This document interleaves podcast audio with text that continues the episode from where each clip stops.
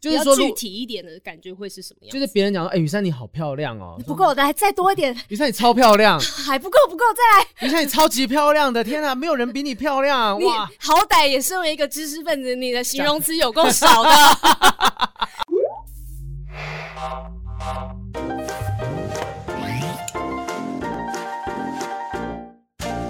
好的，欢迎收听不正常爱情研究中心，我是黄豪平，我是雨珊。啊，这个礼拜沸沸扬扬的事情啊，我们呃就坦白跟听众朋友讲哈，如果我们没有聊到太多事情的新发展，就是王力宏、李金磊事件的新发展的表示，因为我们是接在上一集雷修律师后面录的，大家可以帮我们补充一下资料啦。但最可怕的这十分钟可能又有一些新的事情了哈，因为对对对，因为我们刚刚其实录到。雷秋律师的尾端的时候，就有一个新消息出来。对，但希望呃我们这集播出的时候，可能事情慢慢的平息下来，然后就大家可能一切都是平平安安的最好。我觉得还是有很多有趣的新闻，这个礼拜发生的值得关注吧。就像 我跟大天，哎、欸，我真的要觉得说，就是很多人问我说，你怎么敢就是对媒体这样子公开大声的把这个事情讲出来？我第一个跟他讲说啊，我本来就在趴开始讲说我脱单了这件事，然后说我真的不是我去跟记者主动讲这件事情，是是我，各位是我。呃前一周我刚好跟焦哥一起工作，嗯、然后媒体联访的时候，反正我们就聊聊聊聊到我们两个人的 podcast，因为我讲话就是变得尺度很大。你说尺度大开，然后被黄豪平玩坏了？对，这个也是变新闻标题，被豪平玩坏了。对，然后之后我就顺势讲到说，哎，豪平交女朋友怎么都没有记者写？所有记者就是一脸茫然说，哈。他交女朋友了，什么时候？我也说他们茫然说啊，黄斌是谁？不是，而且就是讲完之后，他们就说。是真人吗？连记者都这样问这个问题。对啊，他质疑说是男生也就算了，是真人吗？是一个多么没有礼貌的质疑。然后焦哥说，呃，是那个三 D 建模啦，三 D 建模弄出来，虚拟情人。对，哎、你跟你女朋友上新闻这件事情，你该钱拿来。我靠，记者发稿都要钱的。我靠，我我又没有付钱请你们讲这件事情，我帮你大肆宣扬啊。但必须要讲说，真的感谢雨珊跟那个焦哥去讲哈，因为我们不正常爱情研究中心那个。个礼拜的排名 突然间往前暴冲一百名，全体排名暴冲一百，然后直接到榜上了全榜的三十三名。我们很久没有进到就是前三十的状态，上一次应该是跟百灵果一起的时候。对对对对，但但是我觉得说啊，我其实当下有点紧张。为什么？因为其实这个事情，你像做错事了是不是？我不知道那个我女朋友会不会介意，但是其实她也看得蛮开心的，她觉得很好笑。然后她说啊，怎么会他们去讲这件事情呢？然后就很多朋友因为。这件事情最夸张的是上那个赖头条，对，那两天好像很多人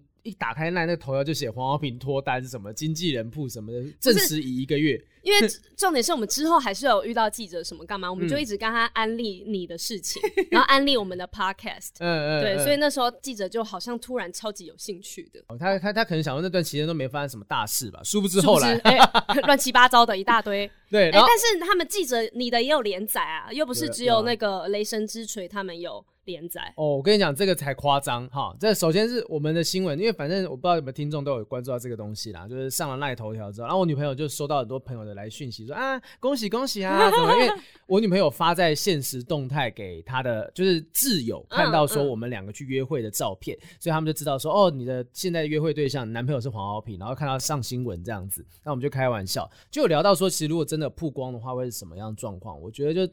真的顺其自然啦，我们也不会特别去跟媒体否认说啊是谁是谁，可是我们不会主动去讲是谁。嗯，就这件事情就是让他如果真的、呃、自然的发生，或是自然的被发现你的对象是谁。对对对，然后过两天没有没有，或者是如果你想要主动公开，你可以跟我跟焦哥说 我们再帮你公开。讲的好像我自己没有流量可以讲一样。不是不是，是有时候有些话自己说不好嘛。对，你们讲的话，其实那个呃流传出去的力道更强。就会啊，这个是黄豪平就是跟那个谁谁谁在一起啊，你们哎你们不知道吗？对，我们就是用讲闲话的方式，对对对，反而更轻松啊。因为，但我其实觉得说，有时候被迫公开，可能就是被拍到的时候，可能就会公开了。嗯，那我在这边要解释一下，对，我跟陈大天在一起，怎么会是这样？恭喜你们呢、欸！原来，欸、呃，他的女朋友是幌子。哎、欸，不是那个 CT One 啊，就是你们拍不到我就算了，你们不要硬放一张我跟大天的合照，然后。多少人看到那篇新闻报道吓到？因为我自己都吓到。实锤，因为那张照片，陈大天就我跟陈大天在呃吃完饭之后，我们一起从信义区要走去要搭车。你说你约会结束的时候？不 是不是，对，我们我们一起看完蜘蛛人是吧？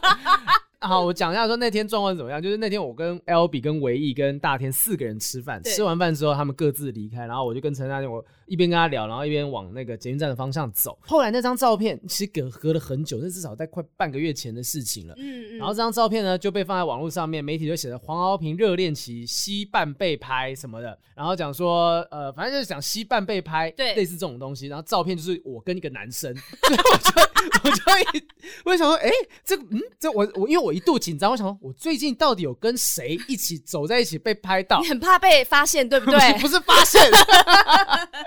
然后因为那张照片又极其模糊，直接看，啊、靠，要这不是陈大天吗？然后看到叙述，他确实写陈大天，然后陈大天戴着口罩，面露一脸无奈，就露两只眼睛，你哪来的无奈可以看到？然后什么黄黄平热恋期。呃，笑意藏不住。我戴着口罩，你看到什么笑意？没有，重点是他最后一句还写说：“豪平的女朋友就等你自己好好公开，看是不是真人。”所以我就觉得啊，这很谢谢媒体朋友们的关注啦。但是你拍不到，你也不要硬放一张我跟陈大天的。他这就是标题杀人呢、啊。对啊，我就马上就发了一张照片，昨天发了一张我跟陈大天两个秀出戒指。呃，曾经说过祝福啊、呃，有好消息会跟大家分享。那一张居然弄了个六千多个赞，吓死我！真假的？对啊，IG 上面很多人按赞呢。然后最好笑是什么？我下礼拜要跟他出两天一夜的外景，嗯，蜜月之旅，好开心啊！我马上就在群组里面跟制作人讲说，我们就弄个主题叫伪 CP，哎、欸，其实也很可爱啊，而且你们的身高很很可爱，哎，你说是最萌身高差？对对对，因为大田有够高的，大田的女朋友还转发我那一则贴文，然后写说怎么办？我是不是失恋了？没有，我跟你讲，刘璞他才是小三。Oh my god！因为你们先在一起比较久啊。哦，是我先认识他，对，你先认识大天。就是我跟大天去看电影的时候，他坐在后排，就这个剧情。不要乱套，不要乱套。好啦，就是我觉得这件事情很可爱了，我感谢媒体们的关注。可能真的是单身太久，或者是大家对我的这个性向也好，我感情状况，呃，很多的好奇，所以会有想要弄一些这样子的。尤其是在王力宏事件之后，大家想要看一些不一样的事情，然后突然间新闻一出来，我好像是在。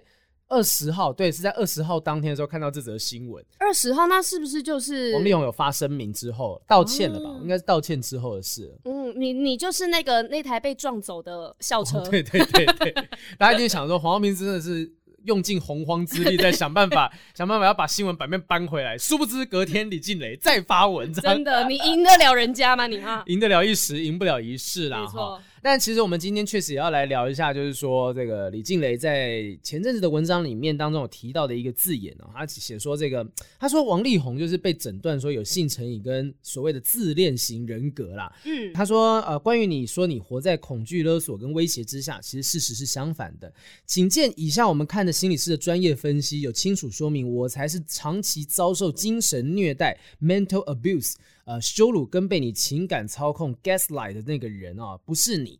另外，他认为是你有性成瘾 sex addiction 跟自恋型人格。那 disorder 怎么念呢、啊？这个 nar narciss narcissistic personality disorder 之类的，他就提提到这些东西。disorder 他是用的呃疾病的这个字眼去写，然后我我对于说专业的东西不太了解，可是我觉得自恋型人格可能是一个大家会开始勾起大家注意的一个字眼，所以我们这集就要来聊一下什么叫做自恋型人格。我们现在很及时的来做一个心理测验。好，我来诊断一下我们两个有没有自恋型人。我先打开，这个是我们的小编 Eddie 帮我们找到的自恋型人格心理测验，总共九题。我们也就是一边做，然后一边让听众听到我们正在做的这个过程，或是你们也可以跟着我们一起回答一下，然后测试一下。预计只有九题。第一题，我经常觉得自己具有特殊的才能，尽管别人并不认可，并不认可。比如说。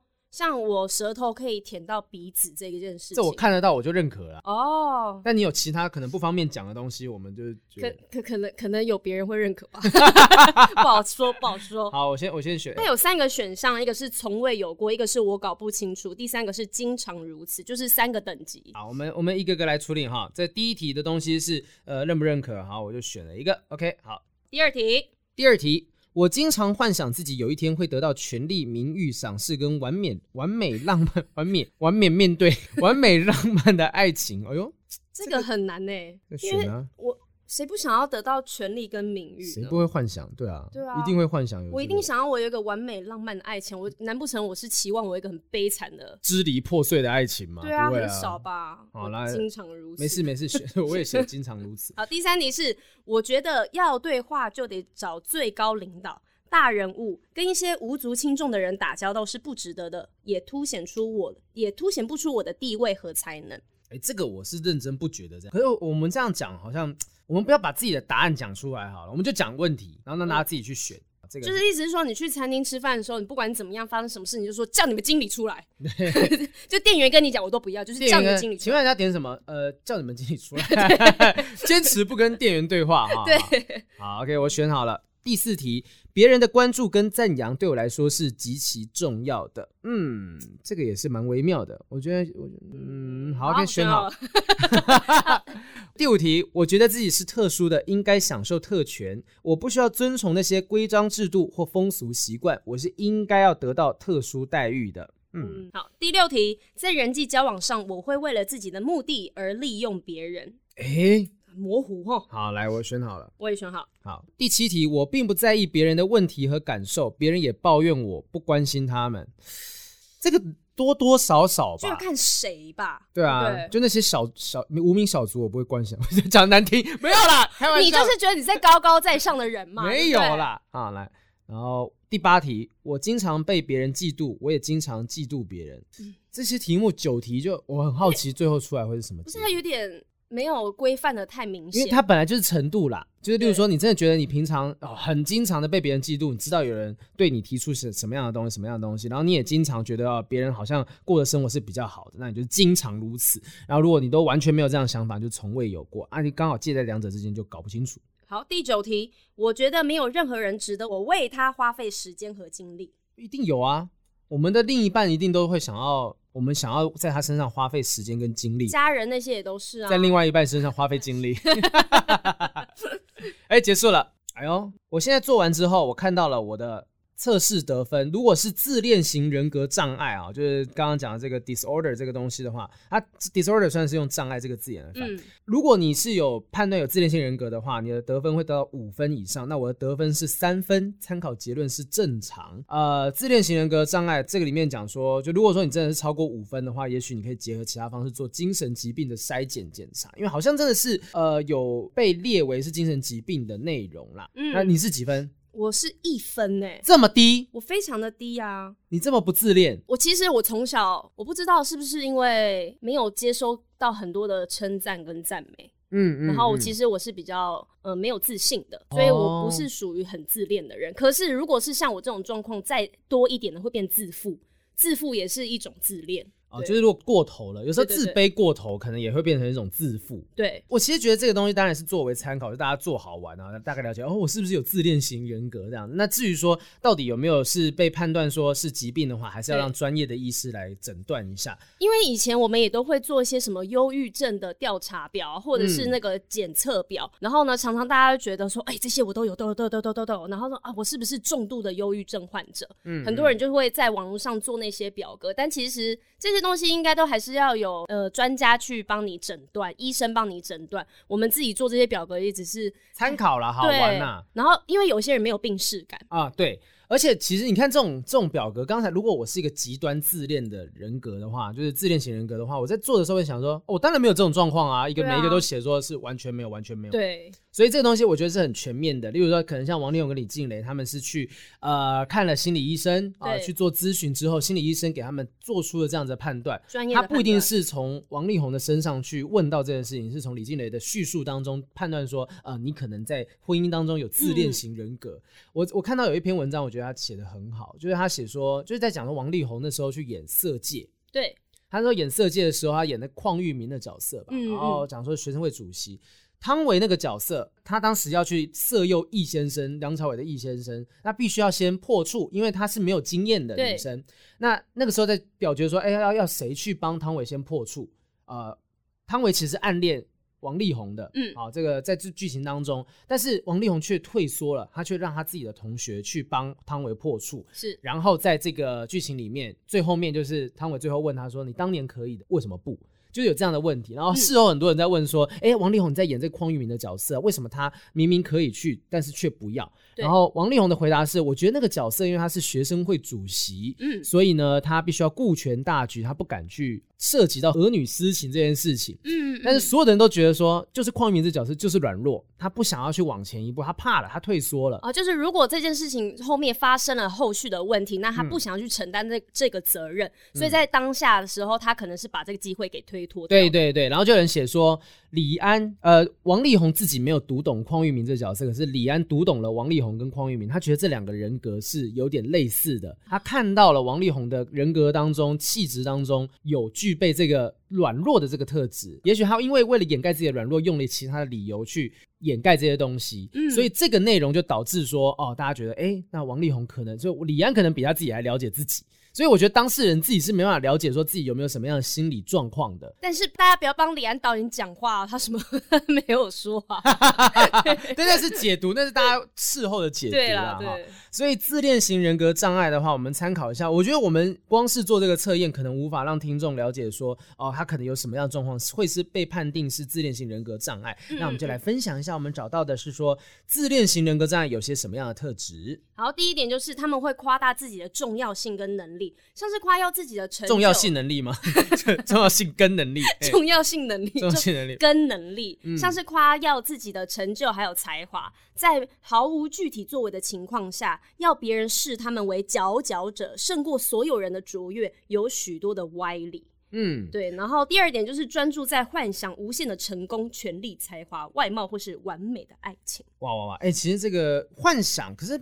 幻想无限的成功，我觉得它是其中之一。嗯，呃，不是说啊，你有这个特特质就一定是这个自恋性人格，因为我们一定都会想要无限的成功，谁不想要？对啊，我们努力工作不就是为了要在人生中成功吗？对啊，一定想说啊，我一定要有完美的爱情啊，我也希望自己漂亮，谁会希望自己丑？就不会有人特别是这样子的想法吧？而且如果今天套用在红红身上的话，他不用幻想这些耶。啊，对，因为他可能已经有这样的具备了能力地位，对。啊，然后他说相信自己特殊又唯一，哎，这个是没有有没有针对性哦？针对性啊，相信自己是盖世英雄，龙的传人，相信自己特殊又唯一，只有高知识分子啊、高阶层啊、达官贵人啊、高官显贵等其他特殊的人能够了解他们。这个这个也是蛮微妙的，就是说觉得自己曲高和寡啊。有一个成语就是什么阳春白雪下里巴人，就是讲说有些音乐就是很高层级人才懂，对、啊，你们不懂，你们都是下里巴人，听不懂啦，对，你们都是这个下三滥，都根本不懂我这样子。可是好平，你本身是高知识分子，你会有这种想法吗？我会觉得只有聪明的人才听得懂你聪明的人讲的话吗？可是后来我都会觉得说，就是别人没有义务了解我们。如果我们不被了解，那是我们的表达方式不够好，或者是不够清楚，那是我们要自己检讨的东西。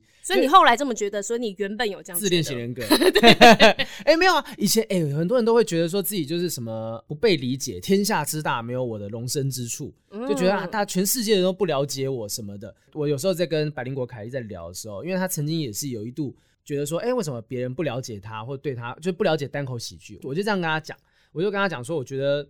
别人没有义务了解我们，那如果我们被误解的话，那代表是我们应该要做到传达的责任，我们做的不够好，嗯、没有让传达的不够清楚，所以才没有人了解你。对，对，所以就是这个有这样子的心理建设上面，你就会知道说，好，那我要去磨练自己的表达能力，让别人觉得说，哦，我们应该是个什么样子，慢慢来，它不是一蹴可及的事情。嗯嗯，对啊，所以我觉得说，确实可能有一些人，也许要到什么程度才会了解我们，但是我觉得。呃，要让那些比较不了解我们的人能够突踏出那一步，嗯，那是我们的责任跟义务。嗯，啊，我讲的太严肃了，继续往下讲。无论受到多少的赞美，永远觉得不够。哦，这个就稍微有一点问题了哈。对，嗯，但但是。就是说，具体一点的感觉会是什么样？就是别人讲说，哎、欸，雨珊你好漂亮哦、喔，不够，来再多一点。雨珊你超漂亮，还不够，不够，再来。雨珊你超级漂亮的，天啊，没有人比你漂亮哇！好歹也身为一个知识分子，你的形容词有够少的。你只会说你好漂亮，有够漂亮，太漂亮了。只有 better 跟 best。你就是出淤泥而不染，你闭月羞花，你美若天仙。嗯，好传统的感觉。真的，你你 你比李静蕾漂亮，真的，这是最大的称赞了，最大称赞了，对，顶端了，顶端了。好，就是说你可能会觉得说，哎呀，这别人赞美我都不够，永远，甚至我觉得这有时候是有一点点自卑在里面。就我一直讲说你很棒，你很棒。没有吧，没有吧，什么的，或者是他这个人，他只能听赞美哦，所以其他人只要讲他，比如说我讲你的缺点，我讲你不好，他们就会可能心里不舒服，或甚至是。神奇大发表，魔镜啊魔镜，谁是世界上最美的女人？白雪公主。我说哈，我要去杀了白雪公主，就是 这个这个魔，我觉得王后就是很明显自恋型人格，真的真的，一天到晚在那边照镜子，然后跟镜子聊天啊，他才真的没有人懂他。好，下一点就是跟别人相处时会不断占别人便宜，直到榨取的地步，来满足自己的需要。嗯，就会想办法从别人身上去凭一些东西啊，不管是性的也好，或者是金钱的也好，各种方面的。我们直接拿那个王力宏的道歉声明来研究看看好了。我们好像上课哦，老师跟你讲完论点之后，来，我们现在来实做。来，我们现在来看一下这篇范例，这样子。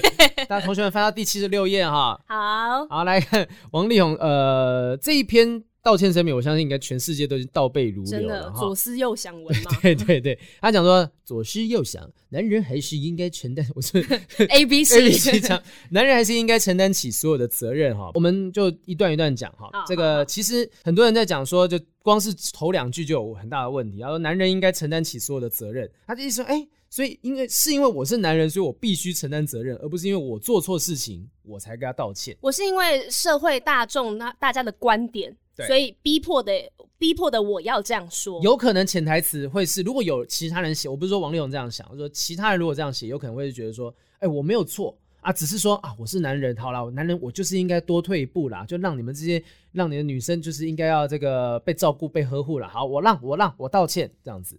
这句话可能有这样子的味道吧，因为我觉得是有的。但是你知道，我前两天刚好在坐计程车的时候，嗯、然后呢，我们就在聊这件事情。结果司机大哥他就表达了他的看法。计程车司机有时候这样蛮困扰的，聊着聊着发现，哎，原来都有在听我们讲话。真的就是聊魔聊魔司机。呃、反正呢，他我们就讲到了红红事件嘛，嗯、讲讲，然后但是司机他就说他最讨厌男人讲出这种话，因为在很久之前，成龙大哥曾经就说过。我只是犯了全天下男人都会犯的错，他就讲了这句话。然后呢，司机说他非常生气，因为你自己要吃屎，为什么要逼得全部男人跟你一起去吃屎？对对对对，这句话就有点像是，反正我只是做了大家觉得男人应该负的责任，嗯，嗯，所以呢，我才这样子做。对啊，因为其实我觉得他如果今天讲说，就是呃，在这件事情当中。呃，我我觉得我确实应该要负比较大的责任之类的这种话，对，我觉得都好，而不是因为说我是男人，所以我应该承担起这些责任。男人是他的框架，对啊，啊，男人女人其实都会犯错啊。如果今天是假设说今天是李静蕾犯错，他也不应该写说啊，女人就应该要默默的吞下什么什么。对对对对，这句话听起来奇怪，女人就应该默默吞下 吞吞吞下什么？吞下所有的委屈。对，是的。所以就不应该是用性别来判定啊。那这样感觉会隐隐透露出好像别人的理解就会觉得说哦，所以你不觉得自己有错，你只是觉得我是男人，我应该道歉。嗯。好，来，接下来还有讨论到的是，红红有写说，没给大众做好偶像该有的形象，都是我的错。嗯，对，他那句话可能后面意思是说，我身为偶像，所以我不应该做那些事。换言之，如果我不是偶像，我就可以不必有那些包袱。哇，这个解读其实也是蛮超意的啦，哈，就是其实你真的要讲，就是你会这样写，你有可能就会留给大家这样子解解释的空间。那关键是在于说，我觉得自己讲自己是偶像，是不是有点不好意思？我像我就不可能讲说我作为一个明星就是这种话，对不对？就可是对我来说，我不知道是不是因为我本身就是偶像出身，你这样讲也很奇怪。我是偶像出身，我觉得偶像这两个字会被大家冠上是你有一个很大的包袱，你有大家必须要。呃，接受的形象存在，然后、uh, 对，然后或者是被冠上了你是没有实力的人，所以才叫偶像啊。Uh, 好，对，也许就是其实对他来讲可能没什么差别啦，就是说偶像他就是一个他的现在的身份是确实这样，客观来讲这种东西。但是他现在已经被大家改成另外一个偶啦，呕吐的对象，对 就是那种小学生会讲的吗？对。好，然后这个第三个部分就是争论过去种种已经无意义了哈。那有有人就认为说啊，你的意思是说就是啊，你觉得这些东西都。都过了吗？拜托，不好意思，这些事情当下还在进行当中，哎，就是你不要觉得自己觉得好像可以收尾就收尾了，嗯、你就是造成这一切的人，你怎么可以说该收尾了呢？对好，所以就会有人觉得你这个道歉是不太 OK 的。好，下一个就是我会注意自己的言行举止，会承担起一个父亲、儿子和公众人物的责任。嗯，他后面解释的意思是说，因为有这些种种的身份限制，所以我才需要注意自己的言行举止。但我我还是我还是不觉得我招妓外遇、不顾妻小的事情是错的。就是。可能会不会有人就觉得说啊，这个是不是？所以你的意思是说，公众人物不应该招妓，而不是人就不应该招妓？就是其实好像还是有这样子的一个差异在啦。哈。那我我觉得说，呃，其实也是道歉的策略。他不会说自己是错了，而是说我没有尽到一个工作人员应该，呃，不是公，不是公众，公众人物，公众工作人员，公四个字，四个字，我不要跳下去这个公众人物应该要尽的责任啦。哈。那这个东西是因为是身份的问题。我其实觉得有些时候，呃，大家可能在拟稿的时候，他不一定会想这么多。但是因为事后你我能看的就只有这篇文章，我一定会从很枝微末节的地方去挖这些内容。所以他讲说啊，我会承担起一个父亲、儿子跟公众人物的责任。哎，他没有没有写说会承担起。丈夫的责任，因为他们已经离婚了，所以他不用当丈夫了。那前妻的责任该做吧？前夫的责任呢、啊？前夫责任该怎么样？就是带小孩啊，哦，所以他又把小孩挂号进去了。啊，你看，你看，我就你看，我看的这么细，我想，嗯，这是没有提到身为一个前夫应该要担起的责任。但是我们之前是不是有聊过，说就是只要你道歉。那在法律上，你就是承认你自己有错误，嗯，嗯嗯，所以可能在这件事情当中，他就是前面一直不想要承认他有错误，就是死都不想道歉。对啊，因为这这个行为就是说，有些时候是你道歉之后，你就现在在法律上面嘛，哈，如果说假设你真的跟人家出车祸什么的，你如果道歉的话，就表示你承认自己的错误，你是需要赔偿的。是，嗯，好，那继续往下第五点。第五点就是他说，我准备暂时退出工作。嗯，意思是说我做了这件事情，伤害了这么多人，我只会暂时退出工作，之后还是有复出的可能。嗯，这个我觉得还好啦。哦，就是网友可能觉得说，他想要看到的是什么？这个我要看你到最惨了。对对对，我要看你说我准备永久退出演艺圈这样子。很多人说暂时什么暂时，你就不用回来了吧？对啊，哎、欸，可是我觉得暂时还好啦。你知道啊，我觉得现在就是大家一定会从这一句一句去挖，所以我觉得暂时这件事。我认为是还好，你觉得呢？你觉得有需要讲到说，我准备永远退出演艺圈？我觉得连“暂时”两个字都不用打，哦，都不用提。对，但是因为他现在会这样打，他就是想要让大家知道，说我之后还是会出来，因为一般人根本不会去强调一个时间点的问题。对啊，但是他自己却提出来了，嗯，他就准备要回来了，之后可能会回来的感觉。虽然说大家都是很健忘的，比如说像之前罗罗先生的事情，嗯，大家都是这样子往死里骂，嗯，可是最近也是复出啊，还是很多人支持他，因为大家都是健忘的。而且主任可能还松了一口气，谢谢力宏救了他。对，然后接下来讲说，此事肯定主要是我处理不当，主要是就有点妙了哈，就所以次要是 次要是什么东西？对，呃，我觉得他可以不用写，因为真的要道歉的话，可以不用写主要这件事情，只是肯定是我处理不当。然后还有一个问题就是，也不一定是处理不当，就是就是你做错了，你就不应该犯错。对啊，犯错之后的处理，这都有问题。犯错有问题，处理有问题，而不是说你只道歉处理不当，而是说啊，对不起，我不应该做什么做什么。对，因为其实他啊、哦、有有一个部分啦，他不能够正面的去对招妓这件事情做出回应，做出道歉。嗯、有个很大的原因是这件事情在大陆是犯法的。是对，他如果真的道歉，其实说明有可能他在大陆只要一入境就会直接被抓起来。台湾招妓也犯法吧？可是那好像只要罚钱哦，就不构成你要去那个监狱里面坐牢。对啊，我我没有招过妓，所以我不知道这个状况是什么，我不需要去查这个相关资料。Eddie 那个皱眉，嗯，我们不知道 什么东西。嗯，就是你这五年来没有一个人怎么过的呢？没有，我手都长茧了，你不要想那么多。对啊，所以我就觉得说，可能对他来讲，他有很多不能够承认的理由哈，嗯、所以他只能够回答说我没有处理好这些东西。所以很多人质疑啊，王力宏真的自始至终都没有承认自己有错。我觉得作为一个公众人物来讲，他有一些不能承认错误的理由。是，但是作为一个，也许他就是没有好好的对女方说清楚，比如说私下也好。他就是没有好好道歉，所以女方才会把这件事情爆出来嘛。对，因为他从头到尾就只想要听到他的道歉，啊、可是他就是死都不道歉，六十一个小时还是六十几个小时，他就是一直不断的在辩驳。嗯嗯，对，那早一点道歉不就好了吗？你看这六十几个小时，你失去了多少钱？对啊，你就很多人都讲说，你就是可能也许在这段期间处理这个离婚的协议当中，因为一开始明明没爆出来啊。对啊，你们你们私底下解决的时候，你应该就要做好了。你有看到那个最一开始什么婆媳相关的指控吗？有啊有啊、嗯，他是怎么讲的？其实我最开始反而没有 follow 这个新闻。反正就是讲说婆媳指控，就是他们家人就是欺负他、压榨他，就是类似这种，然后都是妈妈在帮他做决定。然后李静蕾好像跳出来的很大原因是说，啊、呃，当时他有希望王力宏可以针对这件事情去做回复。但是他并没有，嗯、然后反而是当别人提出说，哦，这个王力宏当年好像跟 Yumi 是怎样，怎样，有可能有出轨啊、劈腿啊这种，他就马上出来澄清。对对，那对他来讲就是他觉得，哎，所以你你说你不想回应，根本是假的嘛，你只是不想帮我回我回应，对，对你只想回应你自己的事情，有损害到你自己名誉，嗯嗯，我才愿意出来讲。因为我相信，真的不是每一个人都希望把自己的家务事拿出来给公众的批判，对我就是得不到你私下的这些道歉跟。补偿，我只好拿出来在公众，我逼你道歉了，我只能这样子。对，然后写第一篇也不道歉，那我只能把话再讲得更难听，或是更直白一点，然后就是逼得你一定要马上跟我道歉。嗯嗯他之后还有限时间，下午三点呐、这种的。对啊，我们之前有跟雷秋律师讨论过了哈，就关于说这些东西的时效等等的。反正就是自恋型人格，我们可能在这个力宏的声明当中，就真的看到了一些，觉得好像有这么一点征兆。嗯、那是不是他真的有这样子的一个诊断？我们也无法从我们这边去判断，只是说哦，有可能这个状况就是有自恋型人格。是我们在网络上面找到了一些网友的故事分享，然后他说这个自恋型人格不是只有情人有，可能家人也有。没错，他说他的爸爸有严重的自恋型人格症状。那这个文章其实是在这件事情发生之前，就是今年的七月就已经出来了。Oh. 对，然后大家可以听一下，其实蛮多是符合我们刚刚前面论述的一些症状。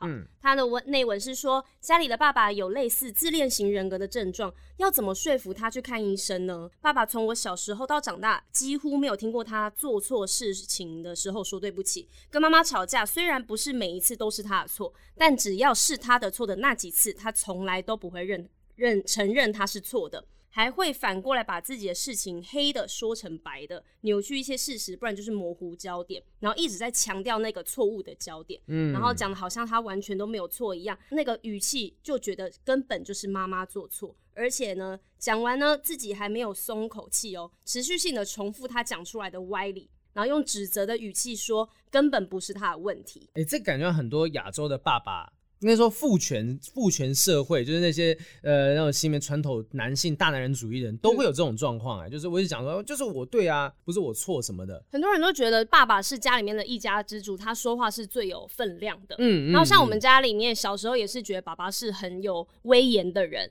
嗯、只要爸爸开口，可能我们其他人就要闭嘴，掂掂这样子。嗯啊，这个在亚洲好像蛮常发生的。对。反正说他讲出来这些东西之后呢，后来才知道我爸爸可能有自恋型人格的症状，我不知道他怎么知道的哈。对。可是跟他说去看医生，他都不听。那但家里又经常因为爸爸这样子做闹得不开心，已经有好几年家里的经济来源不是来自我爸，但他还是坚持我是一家之主啊，也不承认啊他没有能力帮忙这个家了。只要被说到任何的缺点，就会用高高在上的态度反驳我们，真的心很累。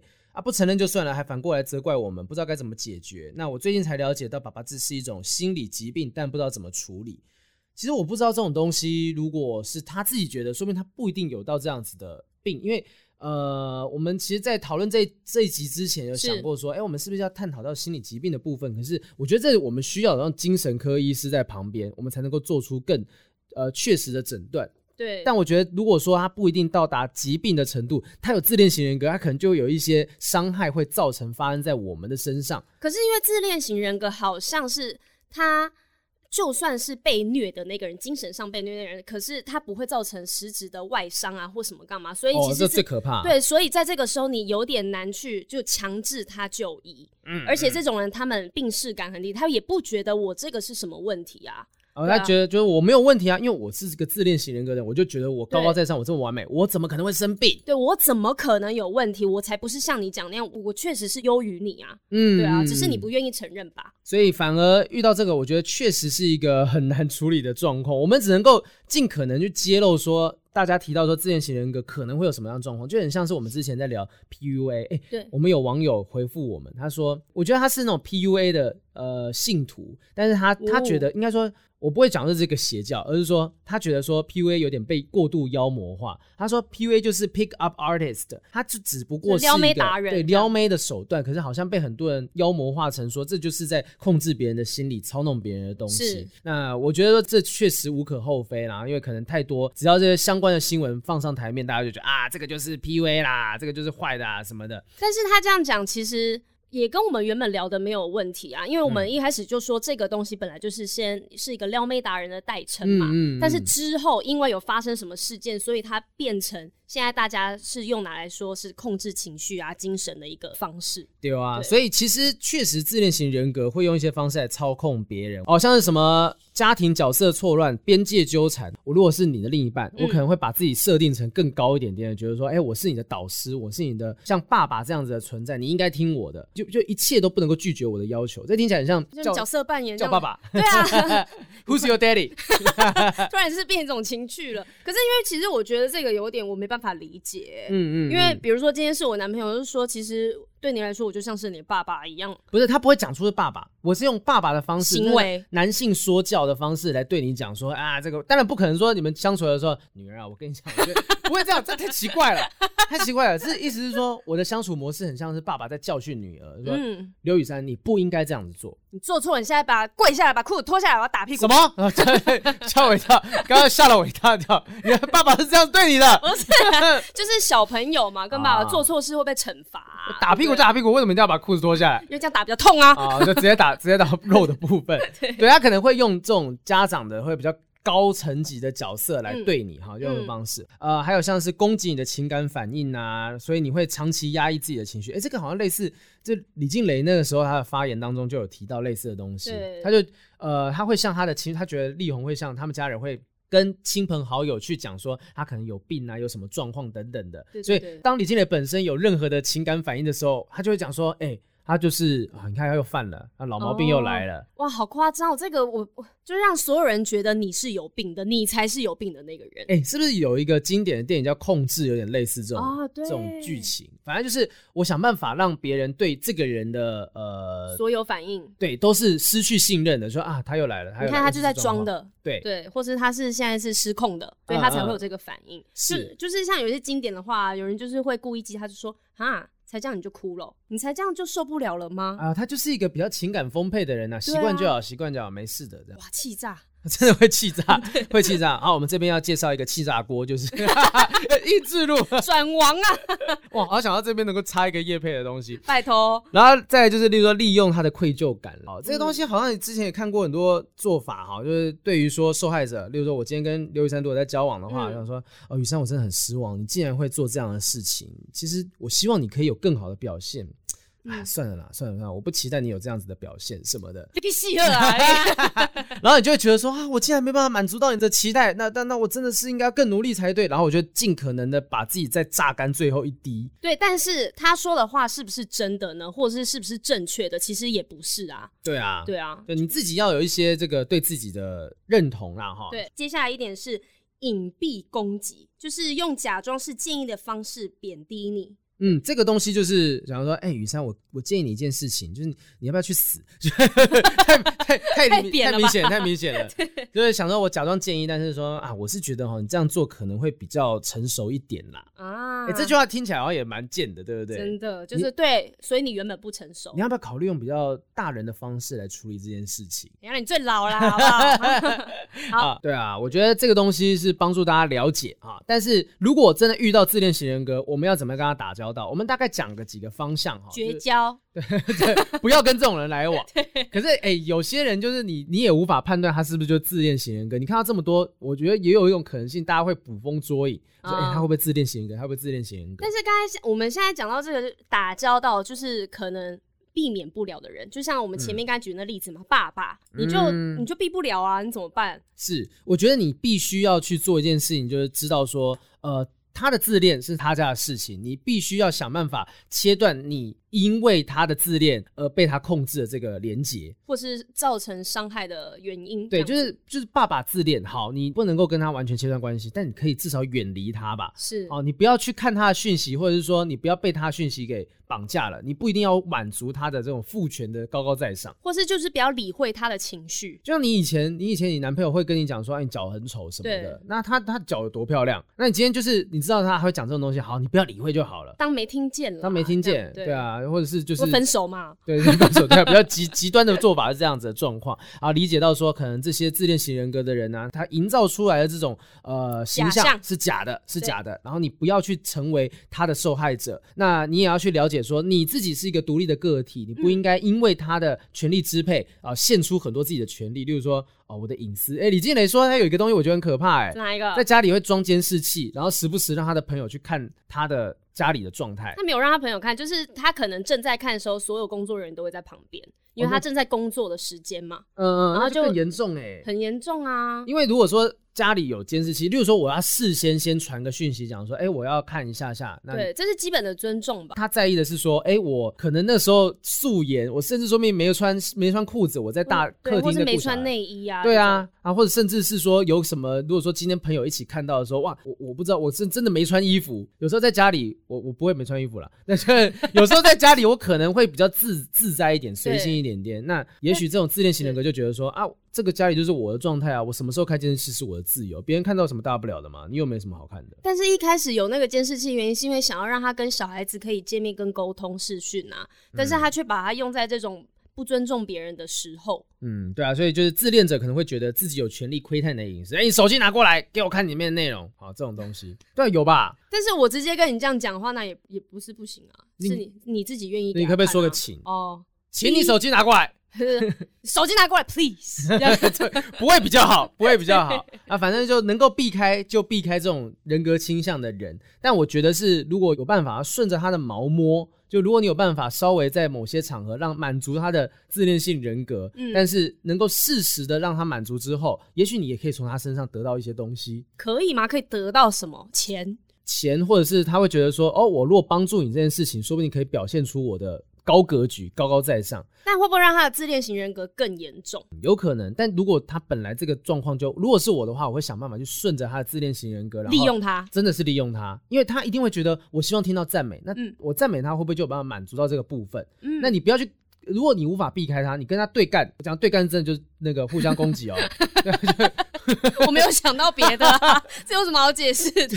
我怕大家对一些字字珠玑，没有去挖。不用怕，没有人。就是自恋性人格的东西，我觉得现代你无法避开，甚至每个人多多少少会有一些自恋，你要想办法从中获利才是这个厚黑学哈。那我们想办法去想办法，怎么样从他身上挖到一点东西，满足他的自恋，然后他想要要求你要威胁你的时候，闪得远远的。哦，这个很高招哎，这是高招，这是高招。但是大大家通常没有办法做到这样子，因为你就会被自恋型人格人牵着走。嗯，因为你你你也没有意识到他这个行为是自恋型人，危险呐哈！如果各位有遇到这种就是自恋型人格的类型的话，欢迎来信告诉我们说，哎，你到底身旁遇过什么夸张的自恋型人格的症状哈？对，或者是你是怎么处理的？对对对，对好，我们现在要来回应一下网友们的问题。这礼拜我们的信箱也塞进了蛮多的信，呃，有一封 我们一直不太想要面对很长的信，但是我们还是要来面对，我们就要好好的回答这一题啊。如果差不多能够聊完的话，就。聊完这一封，我觉得也差不多了。对，哎、欸，但是我有看到有人就是来我们 podcast 下面留言说，我们之前有情书还没有讲完，但是我们情书已经全部解决完了，可能是你没有听到那一集的内容。嗯。有可能，我们会在，因为其实我们刚好在转换期哈，所以如果也许有一些漏掉，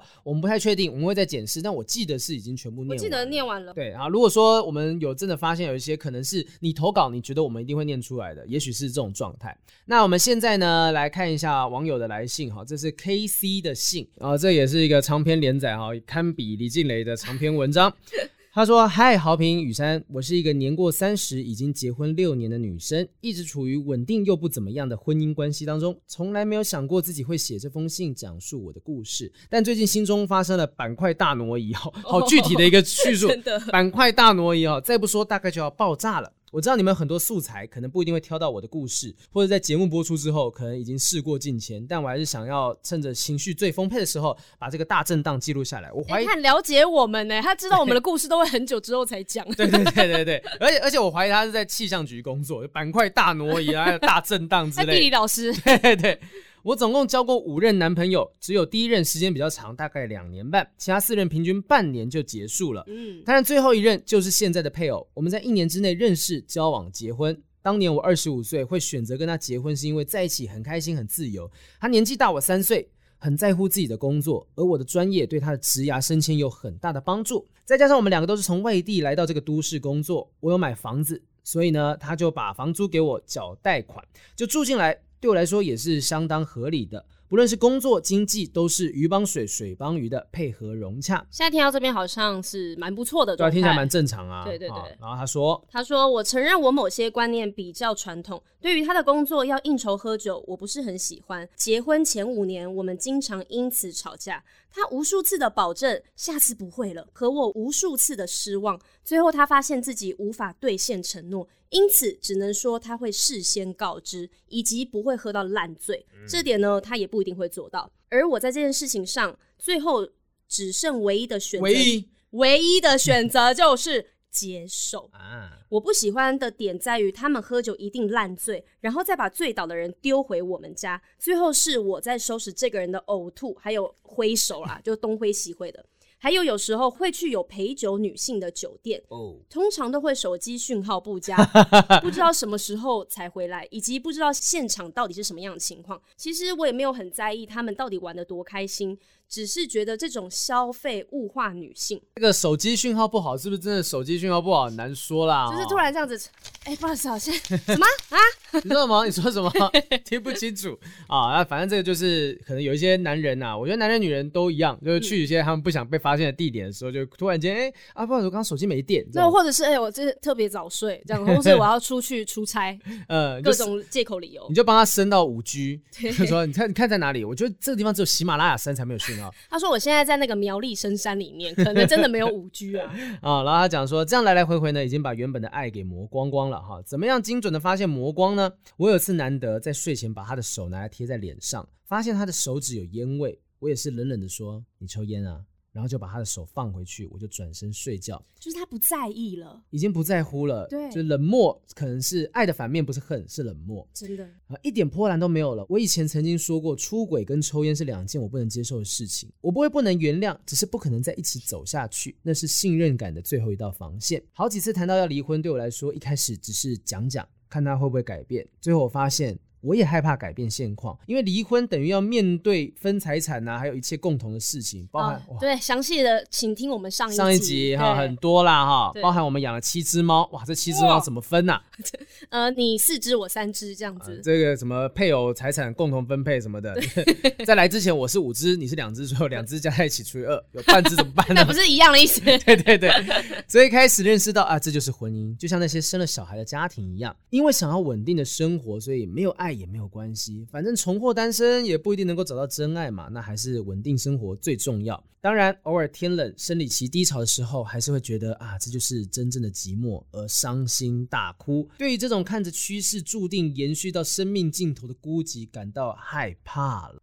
他说：“但平淡而稳定的生活占大部分时间，虽然心情不好，嗯，但是其实你开始漠视会伤害你的事情、伤害你的人之后，其实你心里相对的是平静。这是一个保护啦，我觉得这是一个保护，就是你就慢慢的不在意这些东西了。对，哦、他说，直到今年开始玩电竞类手游，想不到吧？欸、这边是业配的玩家。” 这画风转的可真快啊！有什么什么大时代什么的。好，然后他说最近开始玩电竞类手游，生活好像找到了新的重心，因为玩的人呢都是什么？很年轻，都很年轻。所以心态也有所改变，例如注重自己的身材、饮食健康，希望自己维持在好的状态。这游戏真的可以考虑夜配一下，问清楚是，是什么样的游戏呢？啊，这么好，哇塞，就可以让你的心态都健康起来了。对，然后因为他希望自己维持在好的状态，因为游戏让自己往好的方向改变。原本这几年从上班族转全职学生的压力也得到疏解，也因此想起自己的第一任男友。他当时超喜欢玩这类型的游戏，但我当时恋爱脑，只希望他花时间陪我。最后也因为这件事情而分开。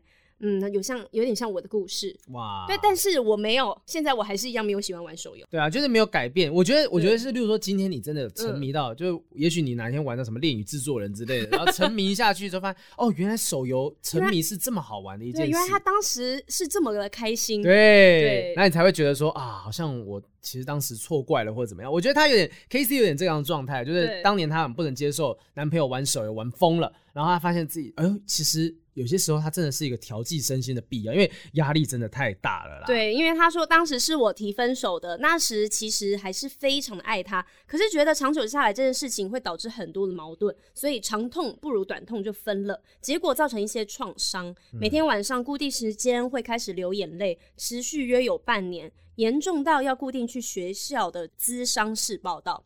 想起这段往事，觉得当时不理解他的压力，需要游戏疏解。还觉得花在玩游戏时间比女朋友还要多，是本末倒置，弄得自己好像是个受害者似的，非常幼稚。因此觉得自己欠他一个道歉。没事没事，每个时期的自己，我觉得都不需要去讲说，好像啊那个时候不好怎样怎样，就是你知道错了没关系，那就以后不要再犯了。对，你在你的关系里面多体谅一下对方，因为对方其实他当时会让你不舒服，一定是已经做到某个程度嘛。对，对啊哈。然后他讲说跟老公。报备过这件事情之后，老公也，哦哟，我知道了，这剧情的发展是这样子，他觉得自己欠他一个道歉，于是他就跟老公报备了，说我真的想要去跟前男友道歉。Oh my god！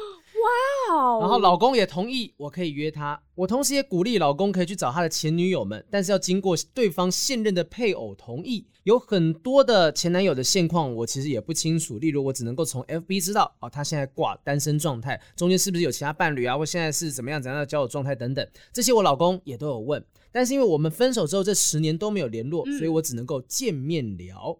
为什么？为什么？对啊，为什么只能见面？你没有你可以联络上之后，你还是可以用讯息聊啊。对啊，吗？道个歉，如果只是为了要手游道歉，还是他是要为了要告诉他说，我这个游戏真的很好玩。对，欸、我推荐你玩呢、欸。这个跟这个讯息很难跟你介绍清楚啊、欸。放置型游戏，这超屌的，我跟他玩放着，你 开始聊。对啊，为什么一定要见面？没关系，我们看下去。好，然后因此就安排了时间到他现在在的城市跟他吃个饭，然后认认真真的道歉，以及聊这十年来的生活、工作、原生家庭的状况。他讲了我从来没有听过这些年他做的工作啊、近况啊，因为年纪被催婚，不啦不啦不啦。但他从那之后就再也没有交过女朋友了。然后，呃，他有预期啊，这个 KC 有预期说会可能会讲到类似相关的话题，所以他已经跟老公预演过了。我照剧本回说。哎，该不会是我害的吧？让你发现女生很可怕，呵呵。我用这种开玩笑的方式带过。他说啊，我又不是那种会主动招惹女生的啊。现在在的产业也比较封闭啊，自己一个人也很好啊。家人催婚，也觉得自己好像该努力找对象了。哎，这很妙。他要去跟前男友碰面，然后他先跟老公预演一下，就是说可能会被问到什么问题哦，什么什么的。那、啊、如果对方要约你约炮怎么办？啊，你记得要这样回答。可是我觉得她老公是在防范，就是后面可能会发生的任何的情况，所以我先跟你预演，嗯、然后看你怎么回答。这个其实很妙，就是说。老公的心态到底是怎么样？你一开始让他去见面就已经怪了。我我觉得怪倒是还好，是说如果今天我能够接受这件事，当然没问题。但是他是怎么样去消化说我要让我的老婆老婆去跟前男友见面这件事？所以我就觉得很怪啊。嗯嗯嗯，嗯怎么会有人答应呢？而且是十年前的事情，然后因为当初你玩手游，然后我跟你分手，这件事情有严重到让你愧疚到。你必须跟这个十年没有联络的人，然后讲清楚吗？有可能当时，因为他说其实那时候创造成一些创伤嘛，哈、嗯，那所以有可能说不定有一些他没有叙述的东西，是真的造成很严重的双方的伤害。哦、他觉得真的欠一个道歉。就像我其实、嗯、我可能也会觉得说，我当年并没有得到一个适合的道歉，就之前讲过的劈腿相关的事情。嗯嗯、但我自己就觉得啊，算了，这个我没有我得到这道歉，不会让我的生活有什么样的过去。可是有、啊、有一种可能性是，他觉得我现在在我的生活当中有一个谜团，有一个。这件事情可能影响到他现在生活中的一切，对，然后要解要解决现在这个问题，我需要先解决之前那个没有解决的问题，那结要先打开，后面事情才会顺利。对，对，要把前面水管通一通了哈，嗯、然后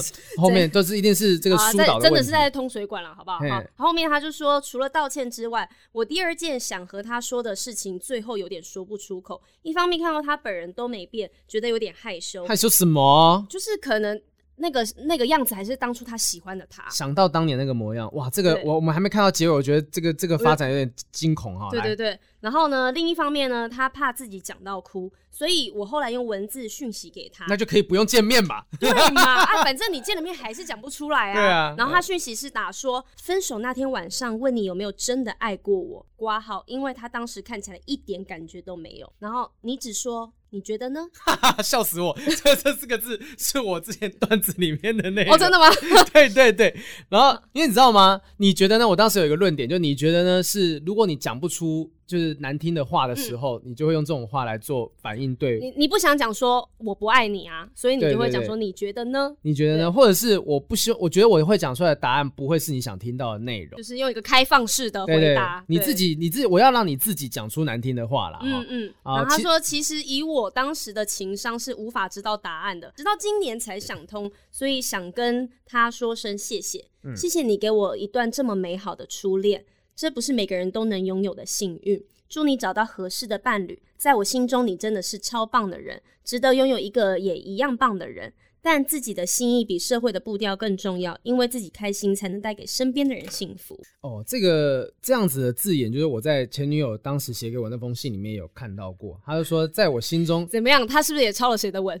就我 这些人是不是有一个范例？啊，对，是不是书局卖的什么东西里面有类似的文？因为他说，书局好万能哦。那我觉得你真的是一个很棒的人，你值得更好的人。什么？就是有一个就是一百零一套这样子的 SOP 写法。对对。但是这个 KC 讲说，他写这段文字的时候，在闺蜜的住处哭得很精彩、嗯、啊！闺蜜看完之后问说：“为什么会觉得她给的初恋特别美好？”我说：“因为这些年看过很多年轻人的爱情故事，发现不是大家都有这么 nice 的男友。例如各种亲密行为的时候，他有多重视女生的感受。如果不是这样，我搞不好也会觉得。”男生很恶心，呃，闺蜜是一个拉拉啊，是女女同志。嗯，呃，在我把真心话说完之后，心中的板块运动开始非常剧烈啊。地理老师回来了，各种以前相处的画面从尘封的记忆中苏醒，画面竟然还相当清晰。Oh my god！而会让我想写这封信的是另一件最可怕的事情从我心中出现。原来我不是真的这么讨厌小孩或害怕生小孩，只是可能人不对而已。在想象画面当中，如果换成那个人，一切其实很合理跟美好。所以她跟现任的老公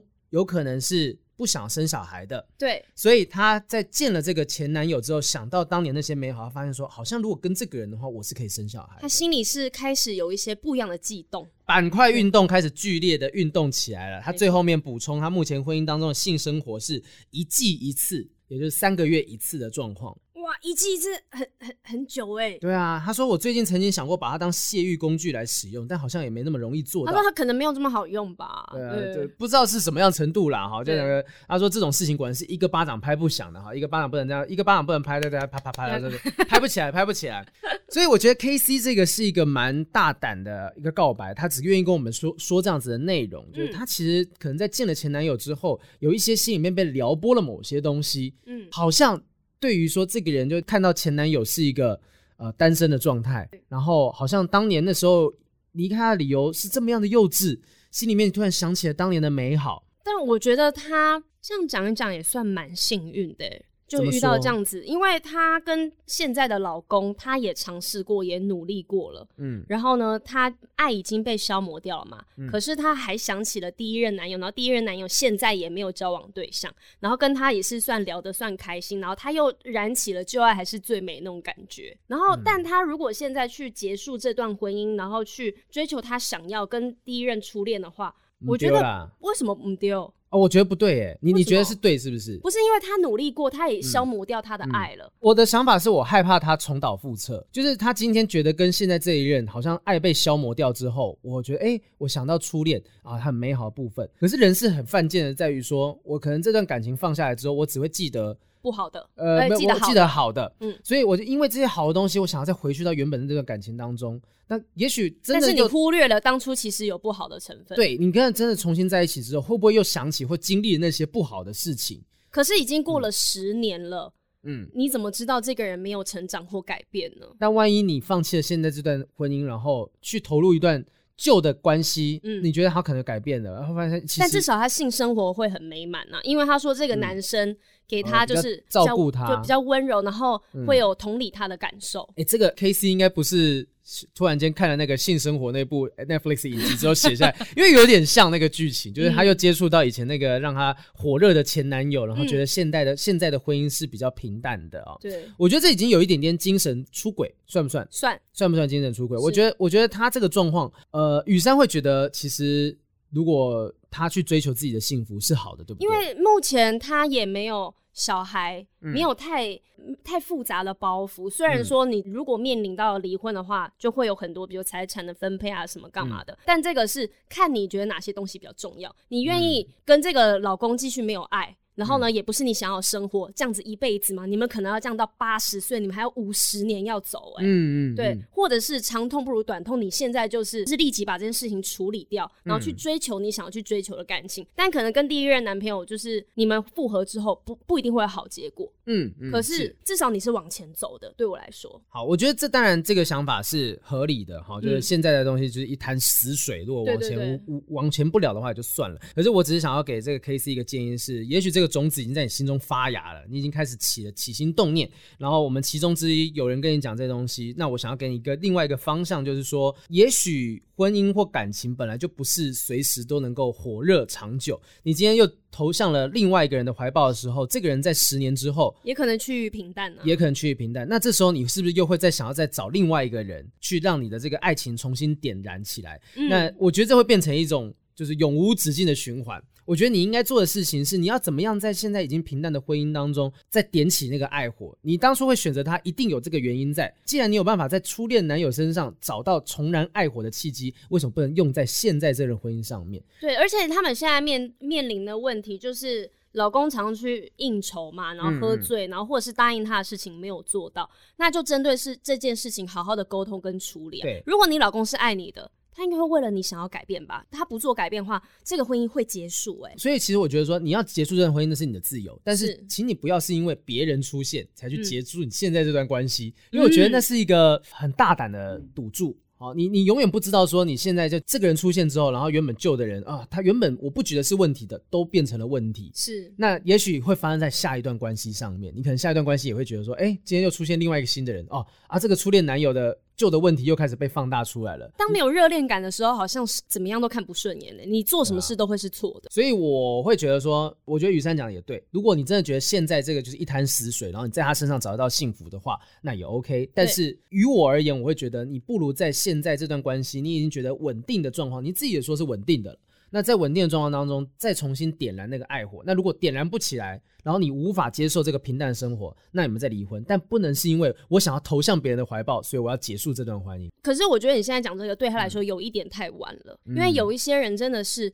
只要我心动了，只要我有这个想法了，脱缰的野马了，对，我就控制不住自己了。即便我知道我要回去修补这段感情，我要在我们的感情之间就是找一些燃点什么的，让它重新的燃起爱火，这样子。其实你心里面已经有别人说这件事情已经完全做不到了。好了，我坦白讲哈，因为我刚刚再重新看了他的年龄，他说他结婚的时候当年二十五岁，对，然后他结婚现在三十一，嗯，其实还年轻呢、啊。是啊，你真的要经历过一次两次，就是没有人。一从头到尾都一帆风顺的。如果你今天真的做出这个选择，就是觉得，哎、我真的很想要投入新的人的怀抱，你去做，然后为自己的。决定负责，对啊，呃、你，可以承担后面发生的所有的事情啊，跟麻烦的话，我觉得就勇敢去做啊，嗯，因为你可以承受这些要负的责任嘛。我能说的就是说，你可能会呃面临很多的非议啦，哈，就是你的身旁的朋友会讲说、嗯、啊，你怎么就这样抛弃他什么的。但如果你们其实平常这么平淡的生活，也许说不定你现任的老公也觉得啊，好像离一离也没什么差别。对，搞不好他心里面早就有这些想法，所以他才故意做一些你不喜欢的事情啊。你明明就说你不喜欢他喝酒喝的烂醉，然后你不喜欢他抽烟，嗯、你婚前。就讲过了，可是他婚前这些他都做得到，那为什么婚后做不到？对啊，啊，然后这个平淡又是因为你们已经结婚了六年的时间了，嗯，你跟现在这个初恋男友如果再复合，再待六年，你可能一样是平淡呐，我是真的这样觉得。所以呃，我们把这些东西做跟不做的。都分析给你听，谢谢你写这么长的一篇信，然后告诉我们，如果有后续，如果你的内心再起波涛，你的太平洋板块再次产生了 严重的火山震荡运动的话，欢迎再次来信告诉我你过得好不好。真的好，我们可以再看一下这个，没有比较短一点点呢、啊？有啊，这个哎，这个关于男友有很多前任这个东西，我们有回答过吗？我没有打星号。有一个 T 小姐写了一封信，写说关于男友有很多前任。她说：“雨山好评，你们好，我的现任有很多前任女友，这其实在交往之前也就知道了，但他会给我他的社群软体的账号密码，我自己当然也清楚。”如果要出轨，可以用很多方式隐瞒。给我账号可能只是个表示，也许是我的前任给过我不好的记忆，总让我怀疑他是不是也很渣。那种不确定的感觉，老实说很不自在。我该信任他吗？好，在 T 小姐她的讲法是说，她的现任为了要安抚她，为了呃弥补她的不安全感，就把她的社群软体的账号密码给她。是，但还是觉得有鬼，有可能。当你一开始怀疑时候，就算他把密码那些全部都告诉你，然后你一定会觉得。哼，他一定是传完之后马上就删掉了。哎、欸，那这个没办法哎、欸，你因为他怎么样做都无法填满你的不安全感，那我怎么办呢？就是我已经做到这种程度了，你还是不信任我。虽然很多人就会，呃，我我很多朋友，比如说他交了新女朋友、新的男朋友，嗯、他就会来到处打听，打听那个女生的过去，那个男生的过去。比如说，嗯、哦，他跟很多男生交往过，他可能过去是很渣，然后劈腿啊，有什么一些不良好的行为这样子。嗯、可是对我来说。你不要因为别人的话去帮他贴上标签，嗯、因为那可能是过去的他，他现在改了，对啊，他现在已经不是这样了。嗯嗯，那而且他可能是对那一个人才是这样，因为搞不好那个人也有问题。因为以前不是有听过一些人，就是说有些浪子回头啊，在某一个人身上决定定下来，对，他不一定是因为怀孕了或者怎么样的原因，就是觉得哎、欸，我觉得可以靠岸了，就这个人好像是值得我放弃以前我可以各种玩。哎、欸，我我说真的，如果有一个花花公子为了你定下来。他牺牲的是他所有玩乐的自由，嗯、你不觉得他其实反而是一个，你就是他的锚，你就是他的岸，对，他愿意在你这边靠岸了，他大船准备入港了，对。那我觉得，我觉得这个牺牲是值得被珍视的吧，值得被珍惜的，就代表说你是他值得这样子做的人。对啊，对啊，所以我认为这个东西有一部分来自不安全感、自卑。嗯、就如果今天我觉得自己够好，我哪在怕说你还会跟前任联系什么的，或是你今天自己也交的够多。嗯，你就不怕男朋友交的很多啊？就像我们前面讲那个 K C，嗯，他 K C 就是讲说，哦，我我老公让我去跟前男友，说明她老公就是非常有自信。我知道你去跟前男友聊天，你也不会怎么样啊。但是如果今天怎么样了，那你就去，我也不在意。嗯、就是你今天足够有自信的话，你根本不用担心说这些人会去怎么样。追根究底，这个 T 小姐她可能有点自卑。对，是你的就会是你的，是你的，是我的三省交付。有年纪的一个广告歌哎，对啊，就是你是你的不会跑啦。那你真的要查成这个样子，呃，如果是你的话，你会怎么样去弭平你心中的不安？你会真的去问遍他的朋友吗？我不会耶，嗯嗯、因为我本来就是也是保持着那种是我的就会是我的、啊，嗯、你要走我也拦不住你。嗯，而且如果你真心想要骗我，请问我查得到吗？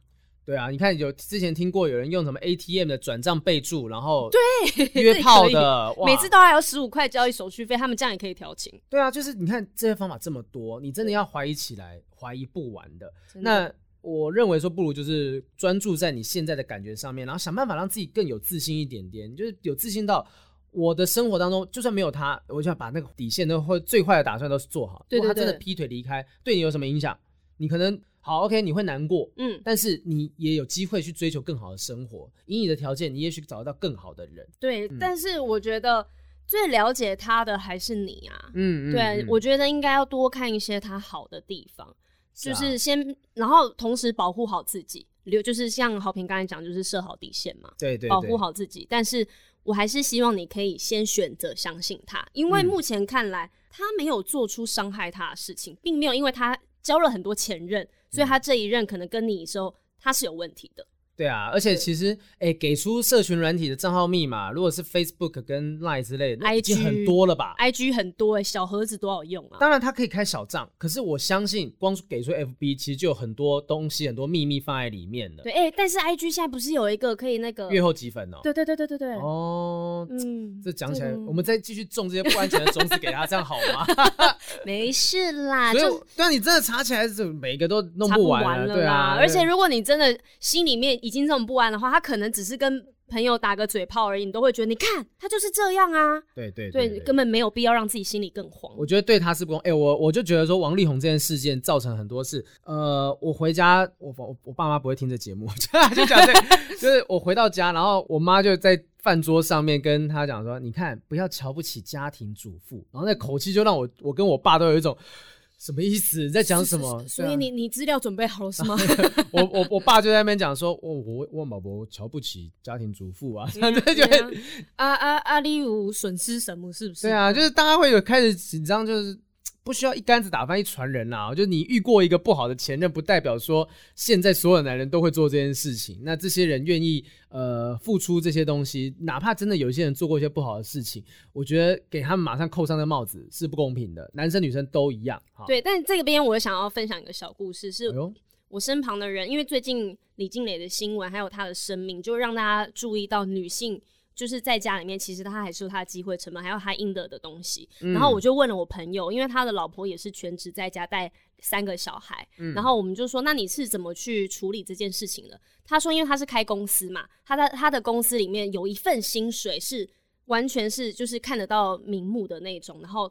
这是他老婆每一个月的薪水哦，所以他其实，在这件事情发生之前呢，他就把他老婆在家里面带小孩这件事情就算入他的薪资跟成本。嗯，对，嗯、所以老婆她带小孩也是带的很心甘情愿，这就很放心了，因为他知道他的东西都有算进去。因为之前跟雷秋律师讲嘛，他说其实做家事做家务，他其实应该是以有偿的服务。对啊，那不是只有说我为了做家事牺牲的这个东西机会成本哈。如果有人经济学不好的话，机会成本就是，例如说我今天为了来录这个节目，我如果录这个节目。是看不起别人，不是，我怕有人听不懂 啊。就是说我为了录这个节目，如果推掉一个五万块钱的工作，那这个节目的机会成本就叫五万。对，他不是录这个节目，我付了多少钱这东西。那也许这个人为了做家事，这个家庭主妇为了做家事，他牺牲了工作的权利，他牺牲的东西是每个月十五万的月薪，那他机会成本就是十五万这件事情。嗯、所以，也许如果说夫妻双方都可以不要把一切东西都想得理所当然哈，那很多误会会避免下来，很多也许。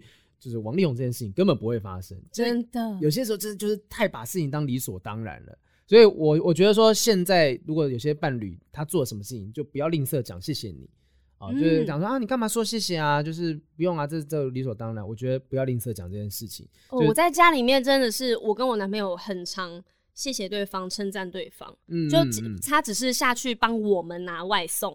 然后一上来我就会跟他说谢谢，谢谢你好棒哦，对对，谢谢你辛苦了，哦，这样很棒。就啊，也许前面那个 KC 也是这样子，就我我觉得也许在他们那个平淡稳定的生活当中，你突然间冒出个一两句，哎，谢谢你哦，帮我做这件事啊，谢谢你，多多一点感恩。他说，哎，你干嘛？你干嘛突然讲这个？说没有啊，就突然觉得你很棒，就是也许有这种东西会，就像投一颗不安全感的种子，我也可以投一颗小小的那种。